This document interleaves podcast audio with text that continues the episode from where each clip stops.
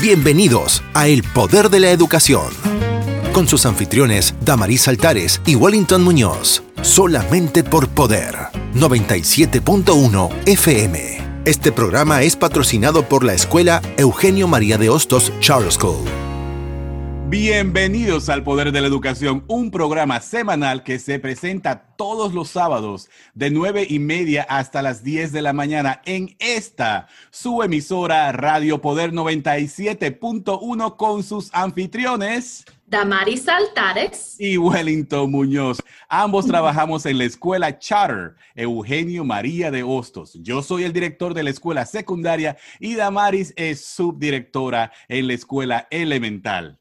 Muy buenos días a todas las personas que nos están escuchando esta mañana localmente o a través de TuneIn Radio. Y como nosotros siempre decimos, Edúcate, mientras más sabes, más puedes. El Poder de la Educación es un programa donde puedes recibir información sobre temas de educación actual para el beneficio de todos los miembros de tu familia en tu idioma y en un formato familiar y accesible. Y te queremos recordar que nosotros tenemos como una meta poder ayudar a los padres y la comunidad local a tener más conocimiento del sistema educativo, opciones escolares y cómo pueden abogar para sus hijos para que reciben mejores servicios educacionales. Y mira, déjame que te cuente, Damaris, que hoy tenemos con nosotros a la licenciada Natalie Rodríguez, que es una maestra de español en la Escuela Charter Eugenio María de Hostos. Bienvenida, Natalie. Bienvenida. Gracias, gracias. Buenos días, buenos días. Licenciada, qué serio eso. Así, no, acá, no, que, nosotros somos bien oficial aquí. Con mucho respeto a usted, la licenciada Rodríguez. Oye, Natalie, entonces yo sé que tú eres bien activa en la comunidad local acá, este, que ah, formas parte de, de la directiva o de organizar el Festival Puertorriqueño. Cuéntanos un poquito sobre eso.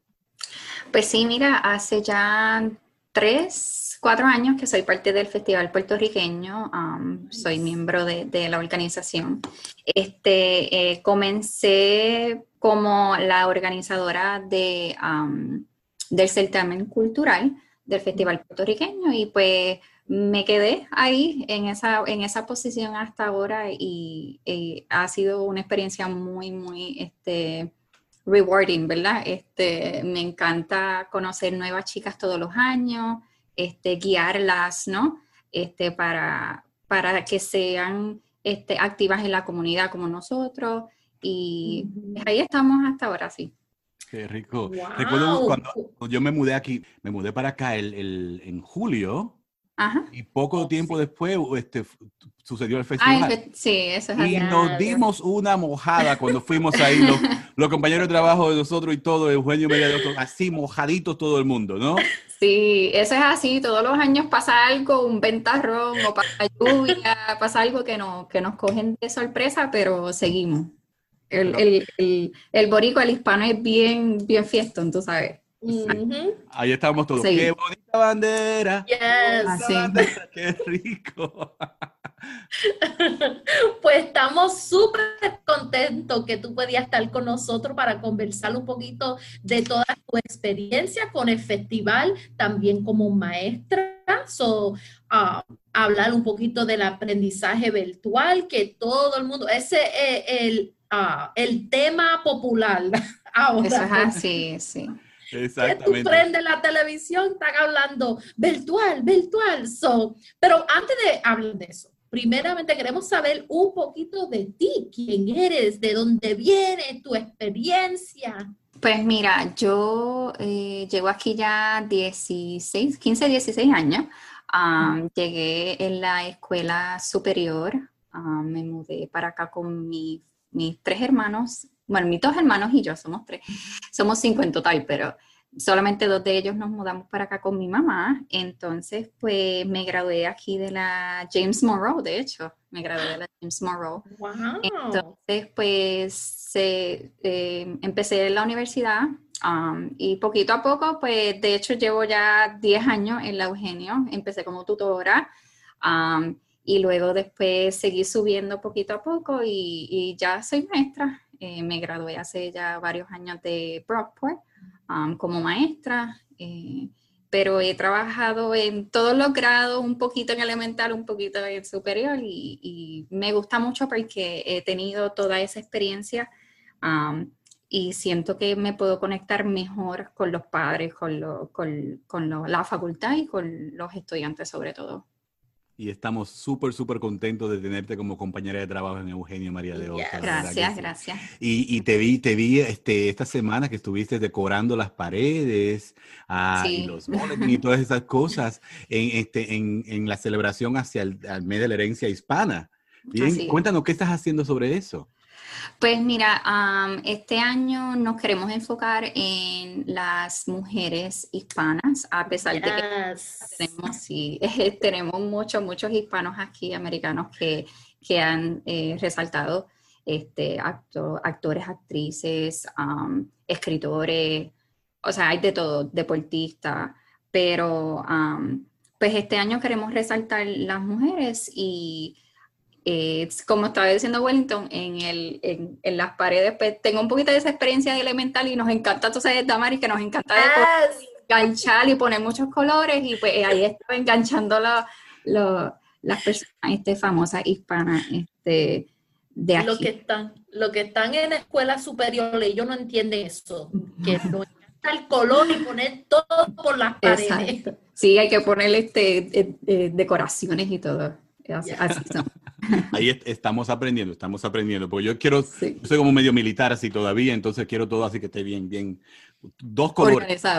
Dos, colores además, azul y blanco si Azul y gris, azul y gris.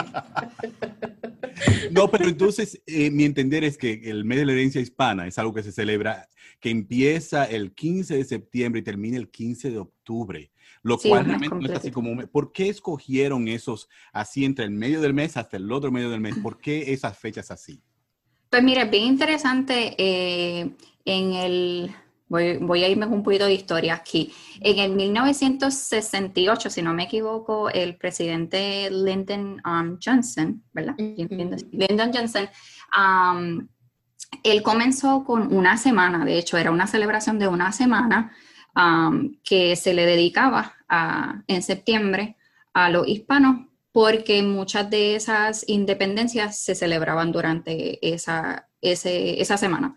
Pero luego en el 88, um, Ronald Reagan um, lo extendió a un mes porque pues el 15 de septiembre se celebran muchas independencias de los estados de eh, América Central, Honduras, Guatemala, El Salvador y dos o tres más. Este, también se celebra eh, la de México y se celebra dos, días, dos o tres días después se celebra la de México y luego también la de Chile el 18 de septiembre, si no me equivoco. Entonces, pues durante esos meses se, se celebran muchas de las independencias de, de nuestros países hermanos, ¿no? Y, y este, se, le, se, le dedica el mes completo a, a esta celebración. Me encanta todo eso. Sabes que muchos de mis amigos piensan de que eh, la independencia de México es el 5 de mayo. ¿Puedes creer eso? Mira para allá. Eh, Nosotros nos encargamos de educar a nuestra generación. Exactamente. Love it. So, um, a mí me encanta este, me encanta que, que los niños se sienten que um, como padres nosotros estamos cogiendo tiempo de, de aprender de las diferentes culturas y yo sé que cuando nuestros niños hispanos, cuando llega este mes, tú ves que las caras de ellos se ponen tan felices que estamos hablando de dónde vinieron, de las comidas que ellos comen, su, historia y, y pueden, you know, compararse con claro. compañeros. Sí, y especialmente ahora que estoy en la escuela superior, me he dado cuenta que hay que despertar, hay que traer esa emoción nuevamente porque ellos se despegan un poquitito de, la cultura y de las tradiciones, pero una vez tú comienzas a inculcar esa, esa, este, tradiciones nuevamente, se nota que, que, todavía tienen esa emoción y que es importante mantenerlo, ¿no? Este, mantener esa tradición y esa celebración y ese orgullo de ser hispano aquí en los Estados Unidos. Yo muchas veces les explico, tú tienes que sentirte orgulloso de, de ser quien tú eres, pero sobre todo de donde tú vienes, ¿no? De tu cultura, de, tu, de tus raíces, de tus tradiciones. Y mucho, muchas veces le explico, latino hispano es un término que se creó aquí en los Estados Unidos, porque tú vas a México, tú vas a Puerto Rico, tú vas a Cuba, tú vas a la República Dominicana, tú no escuchas hispano-latino, tú escuchas yo soy dominicano, yo soy puertorriqueño. Este, y aquí pues se crearon esos términos, ¿no? Para, para identificar personas que venían de, de eh, lugares latinos, de América Latina o de eh, eh, países hispanohablantes, o sea, si eres hispano, hablas español, si eres latino, vienes de alguna región, este, se refiere a la geografía. Este, entonces, pues es bueno que ellos entiendan esa diferencia y, y, y, todavía a esa edad, este, 17, 18 años, 16, de 9 a 12, ellos este, están como que, oh, wow. Y ahora estamos usando incluso un término nuevo, ¿no? El Latin X oh, sí, eh, que, no, que no muchas personas, sí, que no muchas personas conocen y no muchas personas están de acuerdo. Este, como todo, ¿no? Todo, todo lo nuevo y es, extraño y hasta que uno se, se, siente cómodo. Y también les explico, no tienen que usarlo si no quieren, pero Latinx es un término que se utiliza para identificar a cualquier persona, es un, eh, obviamente que sea latino, este, pero que es un término inclusivo, que, incluye, ¿no? Inclusivo, que, que no este, determina género. Entonces, pues ya anteriormente se empezó con Latinx, pero ahora escriben en, en mes de los o las, escriben LXS, que ya se está evolucionando bastante rápido. He leído muchos artículos que este, en vez de eh, determinar un género al, al, último de la palabra, tienen la X y ya tú estás, ¿sabes? Están evolucionando, están este, moviéndose bastante rápido. Y es bueno explicarles pues que no es algo que necesariamente tienes que utilizar, pero tienes que entender y, y, y si te, te, identificas con este término, si te identificas con, con esta, este modo ¿no? de expresarte, pues utilízalo, ¿por qué no? Ya que vamos al grano, entonces como decía Damaris, este, no nos podemos escapar de todo lo que tiene que ver con COVID. Esto es increíble, ¿no? Entonces empezó el año escolar, yo sé que ya tú estás enseñando, estamos trabajando, tenemos niños en la escuela, en algunos, algunos de los distritos están 100% virtual todavía, otros distritos y escuelas como la nuestra, por ejemplo, tenemos unos formatos que ya sean híbrido, virtual, en persona, ¿no? Una serie de cosas. ¿Cómo, cómo, empezó, ¿Cómo ha empezado el año para ti? ¿Cómo te va hasta ahora? Pues mira, al principio estaba bien preocupada. Este, no sé si es un instinto de madre o de maestra también. Nos preocupamos mucho. Este, cómo va a ser, no voy a tener los estudiantes ahí conmigo, este, ese, esa, esa necesidad de socializarse, de interacción social con los estudiantes es tan importante, especialmente en esta edad, porque ellos te, te buscan, ¿no? Como un modelo. Entonces, pues ese era especialmente mi miedo y yo sé como maestra y como compañera de muchos que ese también era la preocupación y todavía lo es porque está pasando. Este, pero pues está, estábamos bastante, estaba precisamente bien preocupada, pero poco a poco de verdad que la Eugenio se ha encargado de, mantener las cosas bastante, nos prepararon mucho, este, fue, fueron unas semanas anteriormente de, de mucha preparación, mucha organización, eh, muchos protocolos. Eh, in place que, que nos han ayudado a este, este, ¿verdad? hacer una transición bastante cómoda y a pesar de que sí, este, yo, yo necesito esa interacción social, a mí me gusta hablar mucho, yo soy bien, bien, en mi salón yo hablo mucho con ellos, yo soy bien, este, ¿verdad? Abierta con ellos y, y este, con la familia yo, yo los llamo y, pregunto cómo están y me gusta comunicarme con los padres, con los estudiantes check-in y cómo están. este, entonces, esa interacción social pues me hace falta. Eh, y yo sé que a ellos también le hacen mucha falta. Pero de verdad que este, hemos poquito a poco, eh, aunque esta es la primera semana, pero hemos poquito a poco podido este, acoplarnos al sistema, eh, la tecnología, gracias a Dios, ¿verdad? Tocando madera, ha funcionado muy bien. A mí, tú sabes, han, cositas pequeñas que a veces se nos viene el mundo encima y, y decimos, ay, el micrófono no está funcionando o se me cayó la pero ya eso es tan normal este, yo todos los días le engancho a los estudiantes sin culpa y ellos están ahí esperándome y yo, discúlpenme, me saco de la llamada y es algo tan normal que, se han acoplado tan, tan bien. Este, yo pienso que, ellos están muy flexibles, han sido muy flexibles. Este, y nada, los seguimos molestando, muchos no quieren prender la cámara y, yo, ¿sabes? Los relajo, te levantaste tarde, ¿qué pasó? No te peinaste, no seas este, enséñame, enséñame. pero de verdad que sí, ha sido una semana de muchas emociones, pero ahí estamos. Yo creo que poquito a poco vamos a llegar a donde tenemos que llegar.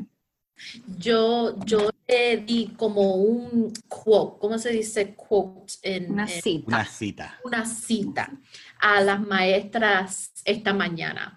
Ah, porque sí, nosotros tenemos, esto se ve bien diferente de lo que nosotros estamos acostumbrados. Y es ah, una cita de Albert Einstein que dice, entre medio de las dificultades hay oportunidades. Y so, tenemos que mirar todo lo que está pasando y ver qué son las oportunidades. So, Si nos puede hablar un poquito, estamos ah, usando más tecnología y, hablaste un poquito de no tener esa uh, oportunidad social como estamos pero ¿qué son algunas de las oportunidades que tenemos en todo esto? Pues mira, este, a pesar de que, como tú dices, esas interacciones sociales son tan importantes, pero tenemos que, nosotros como, como este, eh, escuela superior, estamos bien enfocados en prepararlos para lo que el mundo tiene que ofrecerles, ¿no? Como dice nuestra, nuestra misión, nuestra visión, este, lo que el mundo les tiene para ofrecer y, y, también para que aboguen por su, por su, ¿verdad? Por, por ellos mismos. Y, si, vemos lo que pasa una vez tú te gradúas de 12, ¿qué pasa para la universidad? Ahora mismo todas las universidades están enseñando virtual. Casi todo el mundo está haciendo online y clase online. Entonces, yo, yo pienso que a pesar de que sí es una transición fuerte para ellos, este, y para nosotros es muy diferente, pero yo pienso que una oportunidad bien grande es esa, que lo estamos preparando para, para lo que el, el, mundo en realidad es después que ellos se gradúan. Y, y, ahora mismo también muchos de los trabajos son virtuales, son en la computadora. Este, um, nosotros mismos hay, hay, algunos maestros que están más acoplados a otra forma de enseñar y se les hace bien difícil este, aprender y, manejarse en la computadora. Yo, gracias a Dios, soy un poquito más flexible con la tecnología y, y este, pues pienso que es algo que se está este, dando la oportunidad en esta generación de, de que pues poco poquito a poco sé que, sé que ellos este, se están acoplando a eso. Y cuéntanos, eh, si yo voy a tu salón de clases, por ejemplo, ¿qué veríamos? ¿Cómo se ve tu salón de clase en este momento? Porque yo sé de que tú tienes algunos estudiantes ahí que están contigo en el salón de clases. Sí. Y también tienes estudiantes a los cuales están enseñando de forma simultánea eh, a través de la computadora, en forma virtual. Entonces tienes a los dos grupos, uno contigo, otro no están contigo, pero todos están juntos. ¿Cómo se ve tu Ajá. Pues mira, ahora mismo, como tú dices, tengo dos o tres estudiantes en el salón este, que de hecho ellos mismos también traen su computadora y, como todos los trabajos los tenemos que tener en el, en, el um, Dios mío, en la computadora. Google Classroom, esas cosas. En Google Classroom, exacto. En todos los documentos ahí, pues, este, tengo dos o tres, tengo muchos en la pantalla, los, pongo en la pantalla todos grandes ahí para verlos y tengo algunos en mi salón. Entonces, pues doy la instrucción, como tú dices, Wellington, simultáneamente a los dos y le hablo al que está al lado mío y, luego me volteo para la cámara y, seguimos, tú sabes, hablando. Es algo, se ha vuelto súper normal para mí ya este, comunicarme simultáneamente con, con los dos grupos, este, pero la escuela le ha proveído todo todas la, este, um, las necesidades, ¿verdad? De la, tecnología para, para, llevar a cabo pues, las clases online y todo, que ellos están muy preparados. Qué bien, qué bien. Nice. So, yo sé que ahora mismo tú estás en la escuela superior, ¿verdad? Pero tienes experiencia en la escuela elemental. Sí. yo sé que, you know, es diferente en lo que los estudiantes que son más mayores pueden hacer ellos mismos, pero queremos pensar en, en, todas las edades. Claro. Un niño de 5 años hasta 18, bendito virtual. So, pensando en todo, ¿nos puede decir un poquito quizá de, uh, ¿cómo se dice? Consejos para todos los estudiantes y padres, ahora mismo que están benditos los padres, están, tratando de manejar uh, virtual. Y te voy a decir que yo tengo los tres míos en casa y mi esposo, mis hijos se enojan y ellos me dan las quejas cuando yo llego y ellos dicen, mami, él no me ayuda, él se ríe. esposo no sabe ayudarlo. so, algunos consejos para, para todos. De, claro. Mira, yo pienso que lo primordial es que tienen que ser bien flexibles y muy pacientes. Este, entender que no todo va a salir perfecto de una vez. Este, los estudiantes cometen errores, nosotros los maestros cometemos errores, los administradores cometen errores. Este, no es algo perfecto, es la primera vez que estamos haciendo esto, ¿no? No, no, estamos, mientras pasan los días, mejoramos.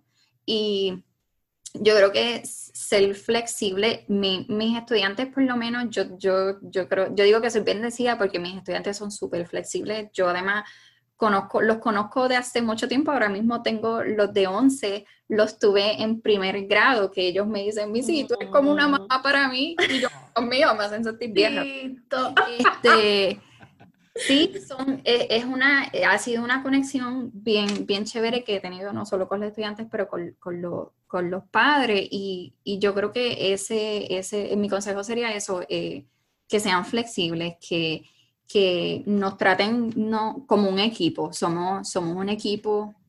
Nosotros pues tenemos la dicha de que estamos bien conectados con la comunidad y, con, la, y con las familias.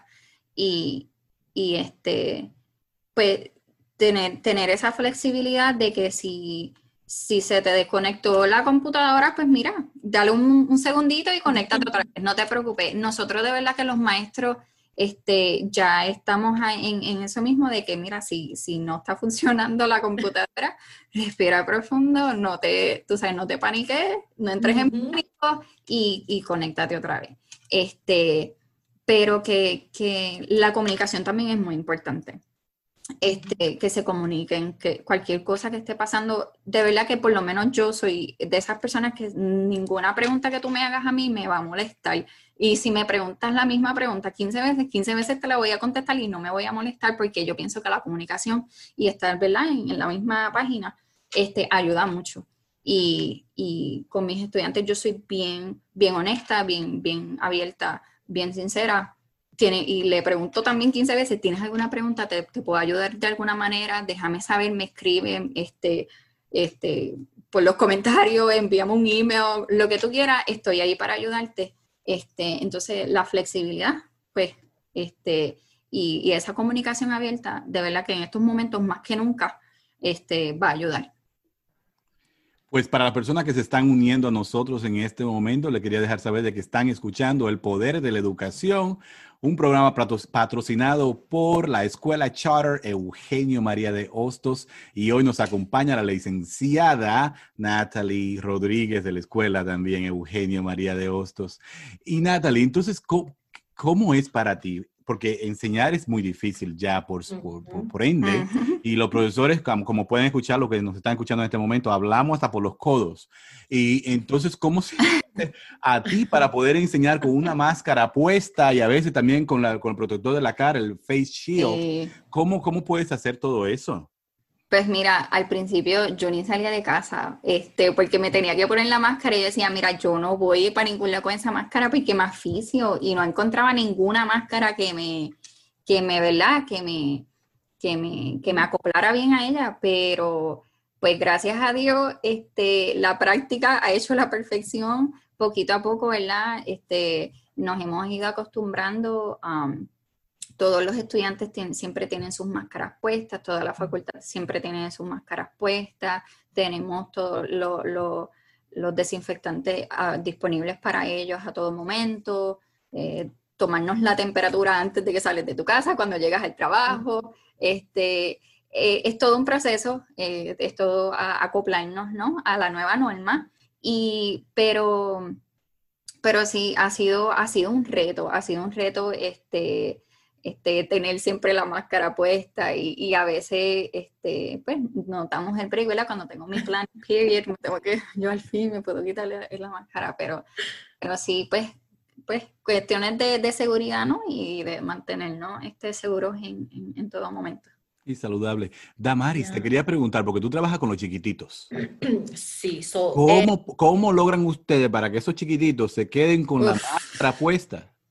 Tú no sabes qué duro es, pero y no solamente es ellos mantener esas máscaras, lo que nosotros encontramos esta semana es que, tú sabes, nosotros tenemos niños de kindergarten, que este es su primer año en la escuela y es difícil con ellos el primer año, entrar y poder hablar y decir su nombre. So, ese primer día yo, yo no sé cómo nosotros sobrevivimos ese primer día porque esos chiquitos estaban entrando con su máscara y nosotros con la de nosotros, tratando de hablar y nosotros uh, así sonaba.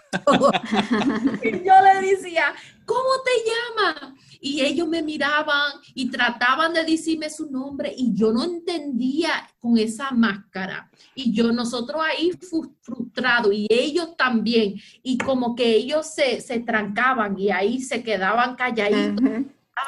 Cuando yo le decía, bájate la mascarita un poquito para decirme tu nombre, ellos me miraban, yo no voy a tocar mi máscara, no me lo voy a bajar.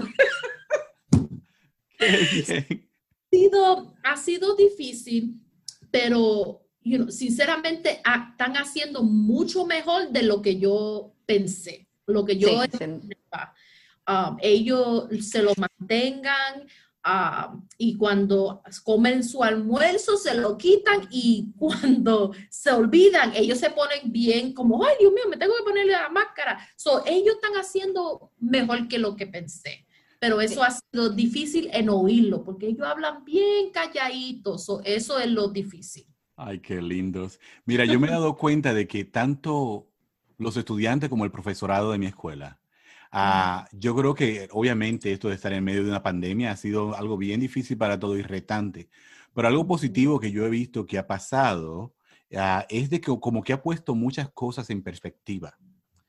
Muchas prioridades en perspectiva. Y yo puedo ver entre los profesores, los compañeros de trabajo, pero también los niños, los niños en la secundaria, hay un respeto increíble unos a los otros. No he visto un solo mal comportamiento hasta este momento. Los profesores muy positivos, los estudiantes muy positivos, muy, muy respetuosos con sus profesores, tanto en, persona como por, en forma virtual. Y he escuchado tantas cosas tan lindas que me han dicho los profesores sobre los estudiantes. De igual manera, también he escuchado bastantes padres, bastante que son, están comprendiendo todo.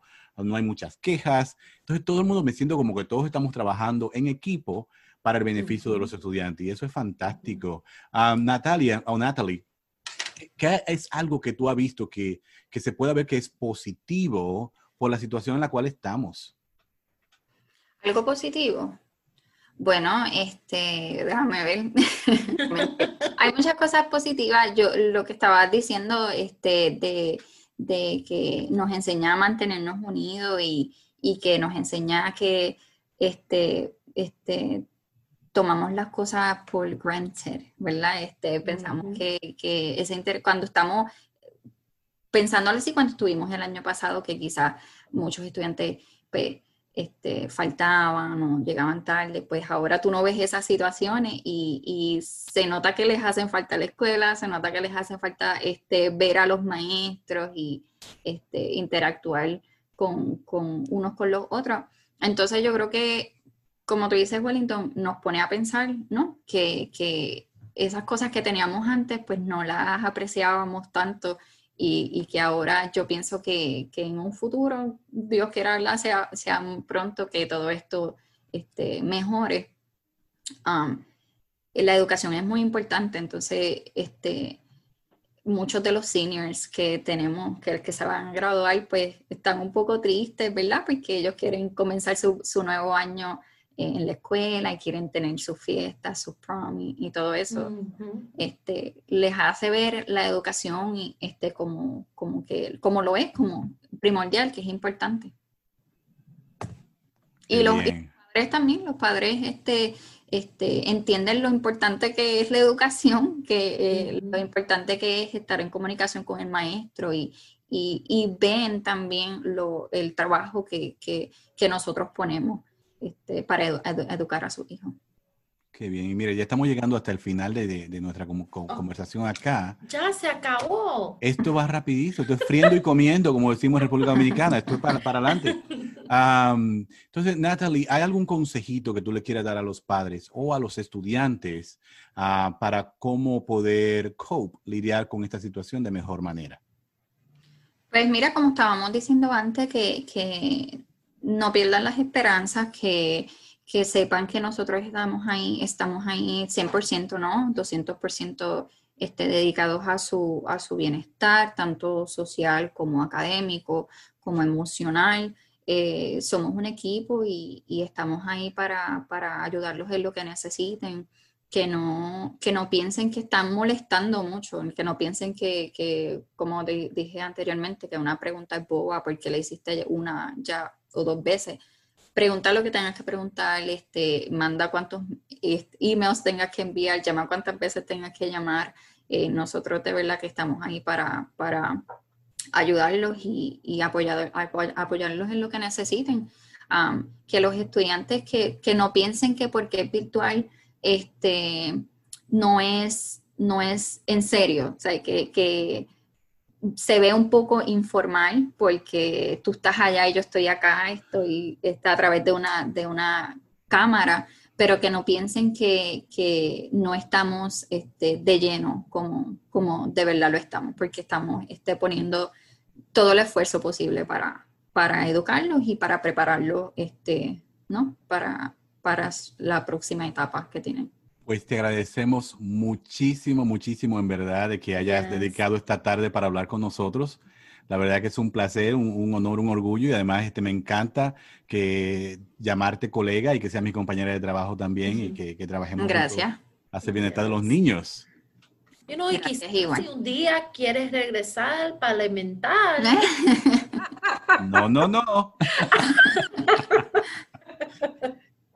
me gustan, me gustan los dos, me gustan los dos. Se queda en la secundaria esa señora, esa muchacha. No, no, no. Recuerden de escucharnos todos los sábados a las nueve y media aquí en Radio Poder 97.1.